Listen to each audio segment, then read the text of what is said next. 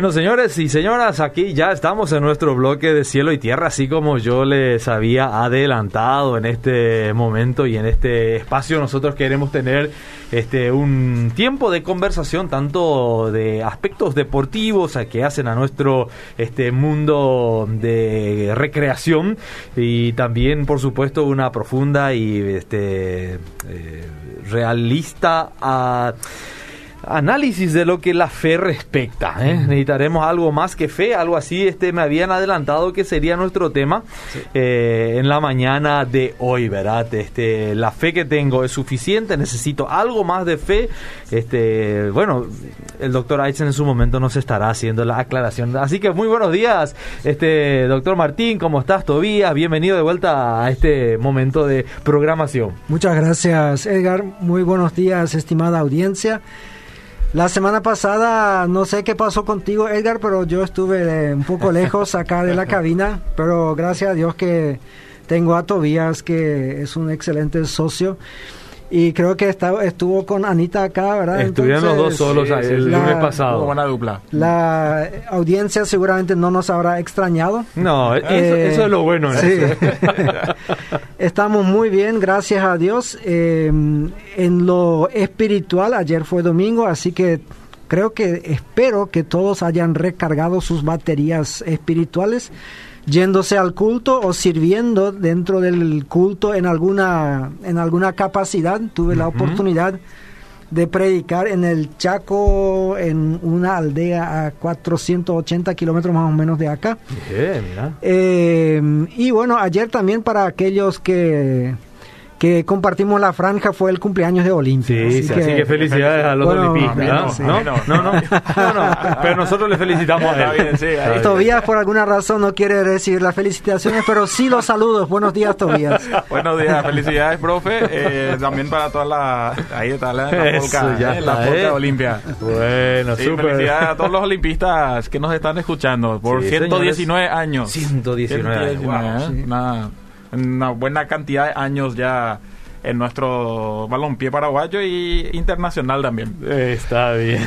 y bueno, pasando al deporte, eh, hay cosas muy interesantes, especialmente los Juegos Olímpicos que están acaparando muchísima atención. Eh, vamos a dar algunos datos interesantes de la presencia paraguaya en, en estos Juegos Olímpicos. Eh, algunos algunas curiosidades que se dieron. No, que sí, eso siempre hay en las Olimpiadas, ¿no? Siempre hay, algunas muy interesantes. Entonces, enseguida vamos a estar hablando de eso. Antes, eh, la vez pasada estuvimos hablando ya un poquito del curso a la gente formador que como de por vida estamos ofreciendo.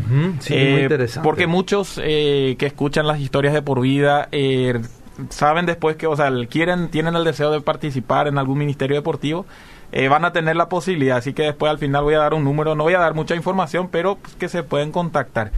Pero bueno, eh, la Copa de Primera eh, ya tuvo su segunda fecha, así que tuvimos fechas en la competencia este fin de semana. así que lo que es una sorpresa es la campaña de River Plate, del Kelito. sí. sí que en dos partidos ahora son los líderes, ganaron sus dos partidos respectivos contra Olimpia y esta vez contra Guaireña. Así que es en la lucha por la permanencia están subiendo un poquito más. El que está mal es Luqueño. Luqueño. Luqueño se quedó última. Si termina el torneo hoy por hoy, el que se va es Luque. El que va a la intermedia sería Luqueño. Mm. Qué bueno que, hay varios partidos por medio todavía, sí, todavía tienen la posibilidad. O sea, perdieron esta vez contra Sol de América, eh, otro que está comprometido. Así que la lucha va a ser entre Luqueño, Sol de América y River. Eh, constantemente va a ser ahí la, la lucha por la permanencia. Y bueno, ayer eh, tuvimos el partido de Cerro y de Libertad que terminó 1 a 1. Este fin de semana tuvo la peculiaridad y lo lindo de tener otra vez gente en las gradas, ¿verdad? Sí, cierto. Eh, ¿eh? tuvimos en el partido de Nacional Guaraní, eh, que empató, que, terminó 1 a 1, ya hubo algunas personas y el de Sol de América Luqueño también. Pero lo de ayer sí, ahí tuvimos varios, 100, casi 700 personas que estuvieron en la, nueva olla presenciando el primer eh, partido después de años, o sea, años, diga, eh, después de más de un año. Y sí, un eh, año y medio. Sí, un año, Un año y prácticamente, medio. prácticamente 500 días. Parece años. Sí, Parece totalmente. años, ¿verdad? Y es tan lindo o sea, escuchar otra vez por las transmisiones los aplausos, Sí, sí. algunos griteríos y Co- eso. Conste que algunos estadios ponían este sonido de ambiente, Claro. graderías vacías, pero sonido de ambiente, pero definitivamente No, no, es, lo mismo. mismo. No es lo mismo. Y fue la primera vez que eh, en, la, en la aparición en público del Chiqui Arce después de la Ujú. Tragedia del domingo donde perdió a su hijo.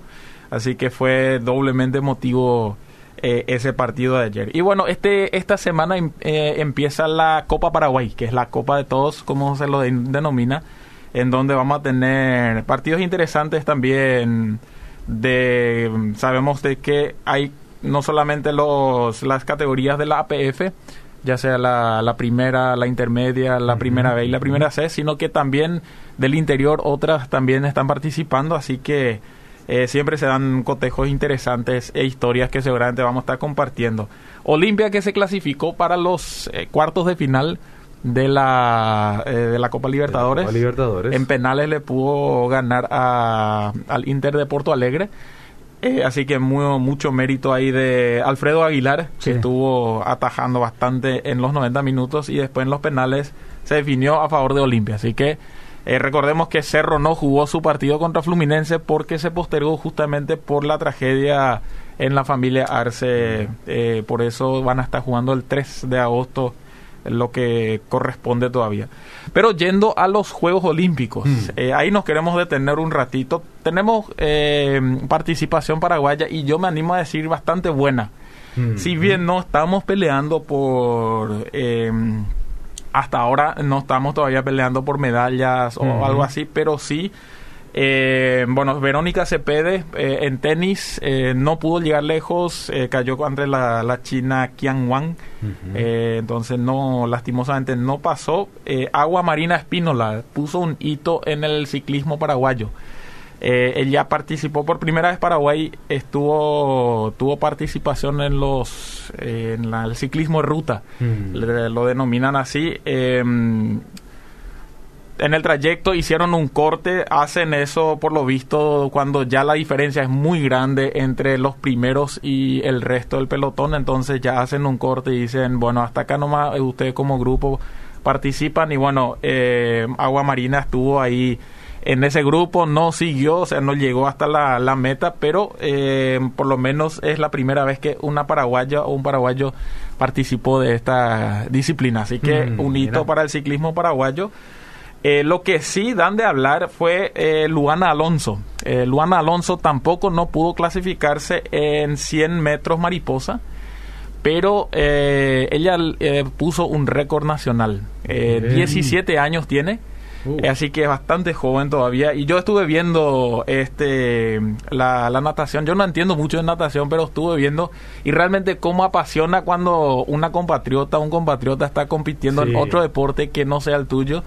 Eh, y fue muy lindo porque, bueno, son 100 metros, la piscina olímpica tiene 50 metros, eh, entonces van, tocan el fondo, se impulsan y vuelven otra vez. Y fue lindo porque llegó a la, a la mitad, a, la- a los 50 metros y sale la bandera paraguaya porque fue ella la que primero llegó. Entonces en la TV pública y toda la... eh, sale la bandera paraguaya, así que es algo muy lindo. Después eh, quedó en cuarto lugar, lastimosamente no fue suficiente como para clasificarse, pero bueno, hizo, eh, puso un récord nacional ella a los 17 años ya se prepara para París 2024. Así Me que imagino que para los siguientes Sí, Olimpiadas va, va- este va a tener candidata. 20 años cuando eso, así que tiene todavía como para pelear. Mm.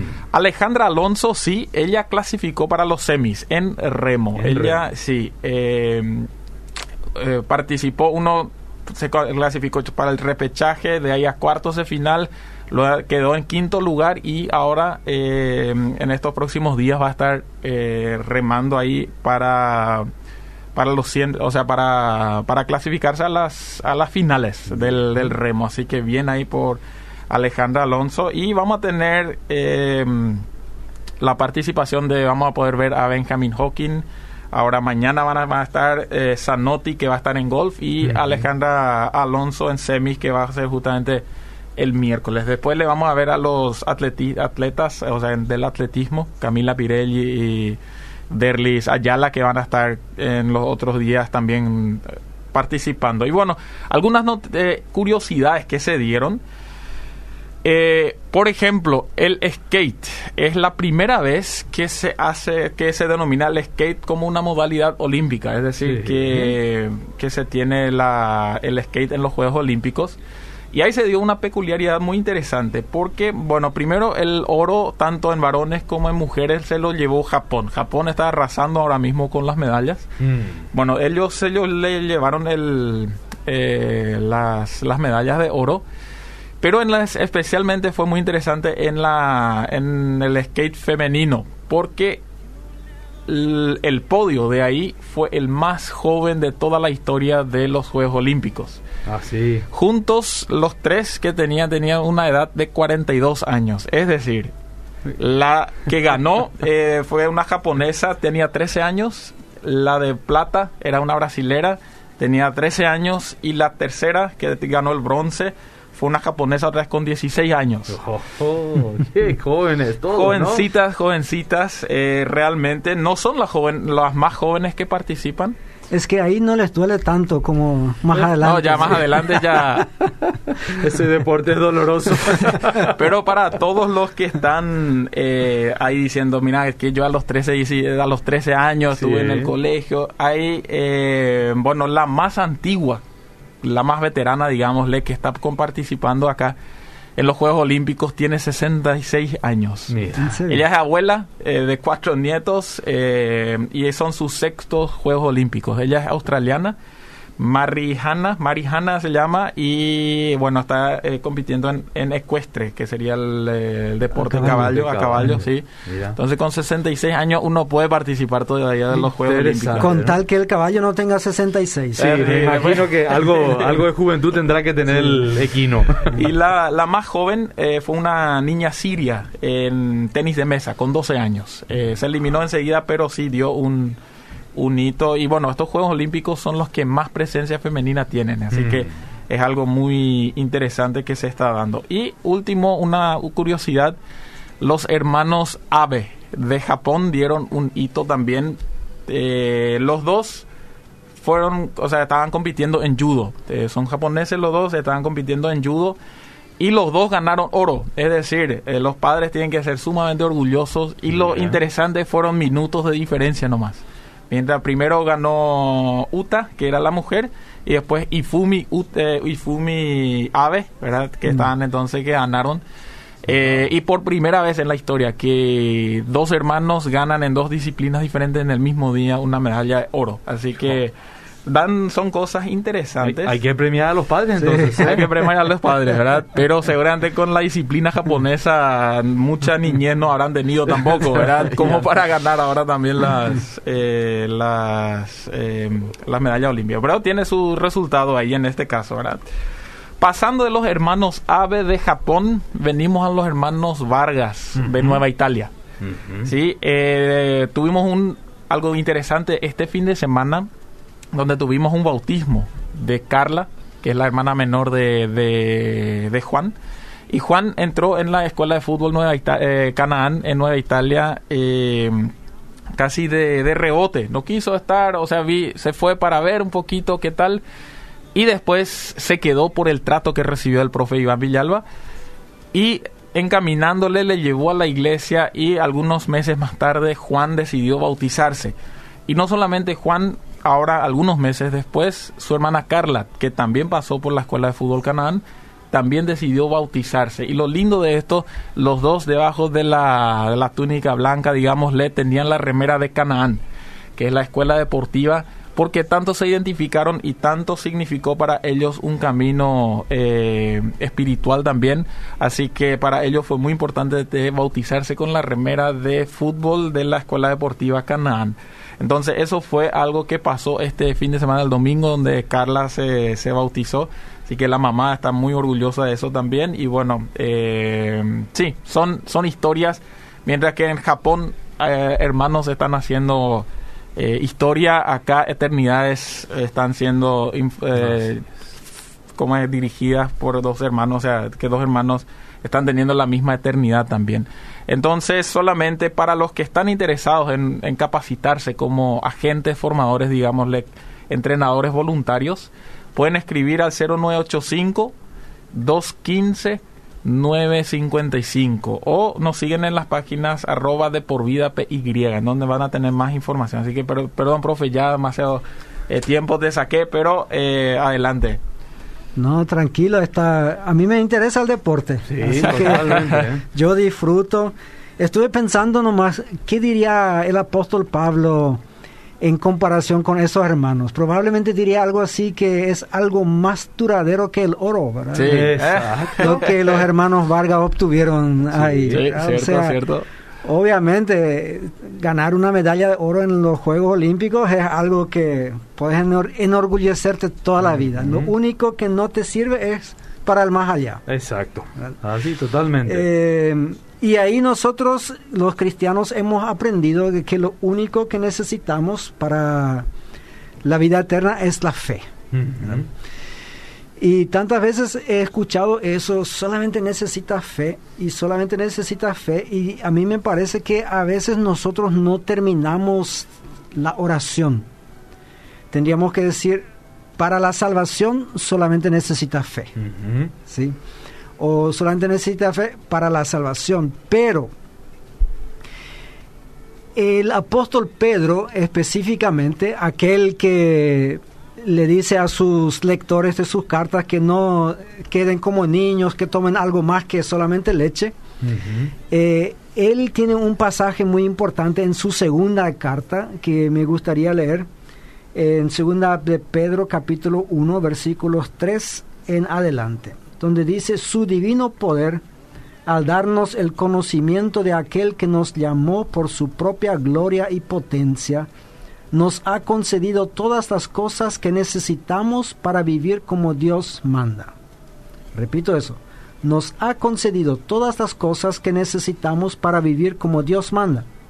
Así Dios nos ha entregado sus preciosas y magníficas promesas para que ustedes, luego de escapar de la corrupción que hay en el mundo debido a los malos deseos, lleguen a tener parte en la naturaleza divina.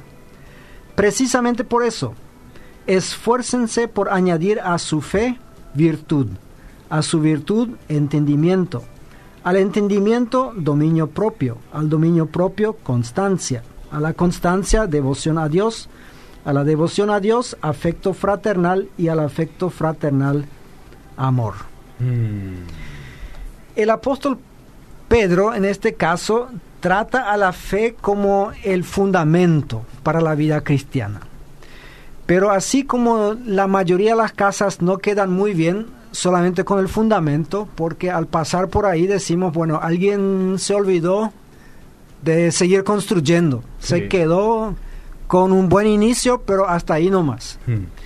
Así el apóstol Pedro parece que él dice, bueno, estimados hermanos, eh, ahora siguiente paso. Ah, ya dieron el paso uno y como nosotros sabemos de que él escribe a personas que en no sé si en su mayoría, pero ya han leído las cartas de Pablo, porque él dice que el hermano Pablo nos escribe y a veces es difícil de entender, pero es una buena persona, o sea, le elogia. Y, entonces, probablemente la gente estaba muy...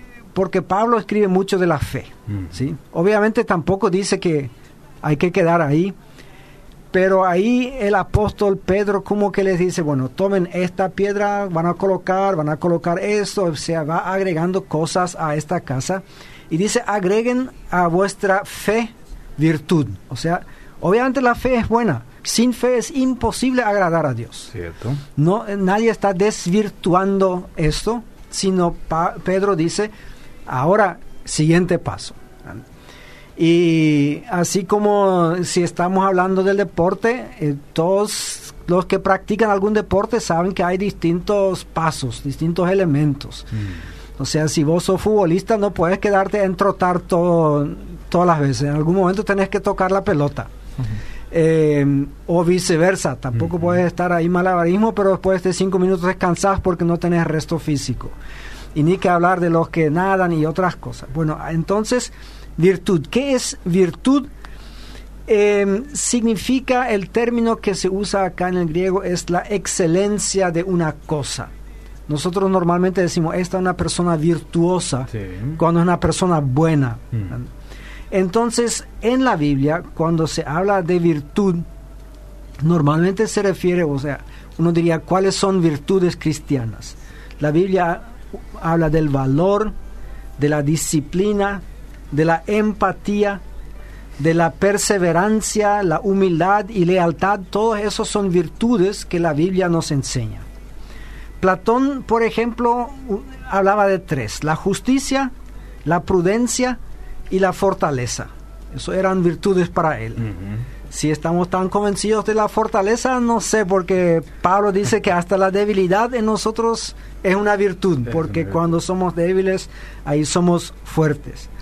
Pero más allá de Platón, que era un filósofo griego y no era un intérprete de la Biblia, no era eh, apóstol ni profeta ni nada de eso, nosotros vemos que en la, en la Biblia ahí hay otros como, bueno, ya mencioné la humildad, la misericordia o la penitencia incluso. Mm. Entonces todas esas son virtudes. Ahora, a la virtud hay que agregarle algo más, dice ahí. Ahí viene el conocimiento. Agreguen a la virtud conocimiento. Ahora, yo no sé si Pedro quiere decir siempre cuando han acabado una cosa, sigan con la siguiente. Yo creo que más o menos es al mismo tiempo, porque al mismo tiempo se pone la pared, se alza y ahí se ponen las puertas, los marcos de las puertas, se sigue de repente aparecen las ventanas y así se va construyendo toda una casa. En cuanto a conocimiento, hoy en día, y de eso no nos lamentamos solamente aquí, sino en toda América Latina y bueno, yo hay que decir en todo el mundo, en mm. inglés, en alemán, en francés, en todos lados se plaguean los pastores del gran desconocimiento que actualmente hay de la Biblia. Mm. La gente mira películas y todo eso y de repente piensan que los elfios ahí de, de ¿cómo son? Eh, como el del, Lord of the Rings, ah, el, Señor de los Anillos. El Señor de los Anillos, que ellos están en la Biblia. ¿Por qué? Porque no leen. Entonces hay un gran desconocimiento y nosotros en Paraguay eh, obviamente tenemos una facultad de teología en donde están una cantidad de seminarios como el IBA, el CEMTA, el Presbiteriano, el Bautista, pero también tenemos eh, el Instituto Aquila y Priscila, que funciona ya desde hace nueve años con 1.600 alumnos que ya cursaron por ahí, que es una forma mucho más accesible para, para las personas, porque es para todos aquellos que trabajan en la iglesia, que hacen algún ministerio y hay 40 centros de entrenamiento en todo el país, así que no necesitan venir a Asunción todos para estudiar, no necesitan, no necesitan dejar sus trabajos. Em, es un ministerio de, de, la Fundación Jesús Responde, pero respaldo con el respaldo de la Facultad de Teología también y de la APEP, la Asociación de Pastores Evangélicos del Paraguay. Y también está FLET, que también eh, son cursos de capacitación, bueno, más bien de conocimiento bíblico, de discipulado. Y en los muchos años que yo estoy enseñando ya en la Facultad de Teología, por años me tocó a mí siempre tomarle a los estudiantes que llegaban el test de conocimientos bíblicos. Mm, me imagino. Y ahí se notaba mucho quienes ya habían tomado algún curso de FLET y quienes vinieron en ayunas. porque sinceramente hay gente que no sé, con 30, 40 años nunca han leído la Biblia entera y después están aquellos que la han leído una vez entera y después piensan que ya no necesitan leerla más porque ya la leyeron, ¿verdad? O sea, la tratan como un, una novela que, bueno, ya la leí, ¿verdad? Eh, no es así, la palabra de Dios es un alimento diario. Y hay personas que la han leído hasta 100 veces, yo no sé si se dedicarnos a otra cosa aparte de leer la palabra de Dios, como bien dijo Tobías sobre la niñez que no tuvieron algunos, así que probablemente algunas personas si leen 100 veces toda la Biblia, bueno, eh, es bastante intenso. No necesitamos llegar a eso, pero sí necesitamos alimentarnos y de ahí vamos a agregar el conocimiento. Al conocimiento, dice Pedro, hay que agregarle dominio propio. Mm. Eh, ¿Qué es el dominio propio? Algunos lo llaman el autocontrol. En la Biblia se lo usa especialmente como el control de las pasiones. Y ahí, entre las pasiones, se mencionan frecuentemente las pasiones sensuales. O sea, el cuerpo quiere una cosa, pero eh, Dios ha establecido un marco en donde se desarrolla, por ejemplo, el sexo. Y esto es el matrimonio y así las cosas están bien claras en la Biblia. Mm. Eh, los que están casados lo disfrutan, los que no están casados entonces pueden casarse para eso, pero fuera del matrimonio y eh, especialmente para aquellos que están en un matrimonio no deberían echar ojo hacia afuera. Eso eh, es una falta de dominio propio. Pero también significa ser dueño de sí mismo dominio propio, ser dueño de sí mismo, y eso especialmente cuando se refiere a, a la ira que podemos tener, mm. porque fácilmente, como solemos decir, uno pierde los estribos. Y esto una, obviamente una falta de autodominio, ahí ya no tenés control. Cuando perdés los estribos, todos aquellos que alguna vez estuvieron sobre un caballo saben que es una sensación no muy agradable. Pero algunos están en la cancha de fútbol, algunos en el tránsito y ahí pierden los estribos. Así que necesitamos ejercitar eso, necesitamos el dominio propio. Al dominio propio agregamos la paciencia. Bueno, parece que paciencia se explica a sí mismo, pero en la Biblia tiene la connotación especial de la perseverancia. Y nosotros, interesantemente, tenemos a la paciencia normalmente como algo pasivo. Bueno, yo espero en el, en el consultorio, por el médico, hay que tener paciencia. Hmm. No puedes hacer nada, no puedes acelerar que venga, así que eh, tener paciencia nomás. En la Biblia casi siempre está en un modo activo. Para aquellos que conocen el griego, como acá Tobías, eh, que es licenciado en teología, saben eso. O sea, hay una paciencia activa según la Biblia, en donde nosotros decidimos no enojarnos, no impacientarnos porque las cosas no suceden en el hecho. Como solemos decir, Dios no es un restaurante McDonald's, ni tampoco un cajero automático en donde vos metes ahora la oración y te sale la respuesta. En la vida cristiana se necesita paciencia. A la paciencia hay que agregarle piedad. La piedad es un fervor, eh, el diccionario lo diría fervor religioso. Nunca me gusta mucho la palabra religión, mm. pero es cuando nosotros eh, no solamente le tenemos cierta simpatía a Dios, sino cuando nuestro corazón arde por Él. Y ahí otra vez nos ayuda el deporte, ¿verdad? Sabemos que hay hinchas que, que bueno, tienen una leve inclinación hacia cierto club. Y después están los fervorosos. Fanáticos. bueno, ah, vos lo dijiste. no quiero hablar acá de cristianos fanáticos, pero quiero decir que muchas veces entendemos mal la piedad también. Pensamos en los monjes de antes o las monjas, que los que se apartan están orando o como dice la Iglesia Católica rezando todo el día tienen sus disciplinas ahí. Bueno, la Biblia no entiende así la piedad. La Biblia entiende la piedad como algo fervoroso, lo entiende como compasión eh, o como una definición lo puso la virtud que implica devoción hacia Dios y se refleja en un accionar impulsado por la compasión y el amor. Mm. O sea, la piedad también es algo muy activo. Y ahí después vienen dos términos que normalmente nosotros traducimos por amor, pero que en la Biblia tienen una connotación diferente.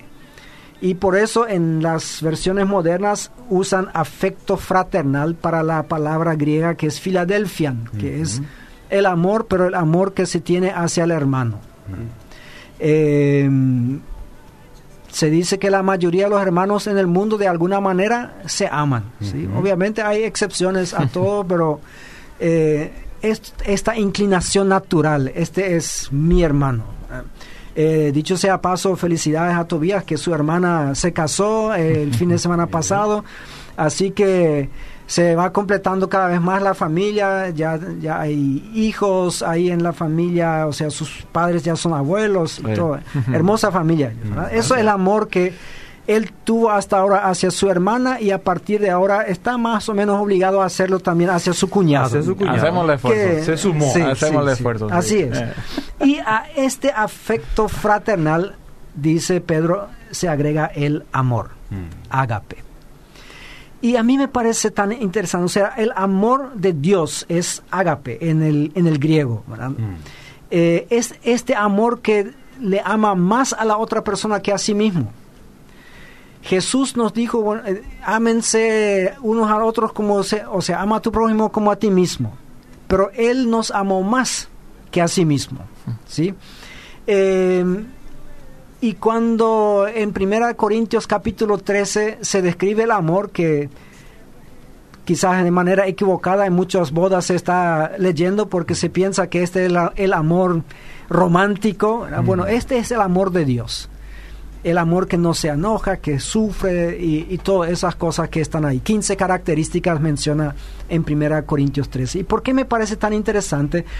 que es que en, Juan capítulo 20 nosotros tenemos una conversación entre Jesús y entre Pedro, en donde Jesús le pregunta, en griego es mucho más interesante que en español, Pedro, agápasme, ¿me amas como yo te amo a ti? Y Pedro le contesta, Señor, filete, yo te amo como un hermano. O sea, por primera vez Pedro no se hace el grandulón como hasta ahí siempre, aunque todos esos te nieguen, yo te voy a seguir hasta la cárcel y hasta la muerte y no importa nada. Y después sabemos que él le negó, ¿ah? simplemente porque una empleada le preguntó si él era de, ahí. Y entonces Jesús le da esta plataforma y él humildemente reconoce, Señor, yo no te puedo amar de esta manera. Y esa conversación, bueno, el tiempo se nos está acabando, pero acá él vuelve a usar estas palabras. Él dice, el amor fraterno es importante, pero encima de eso, tipo techo de la casa, pongan el amor de Dios, el amor ágape, y así la casa estará completa.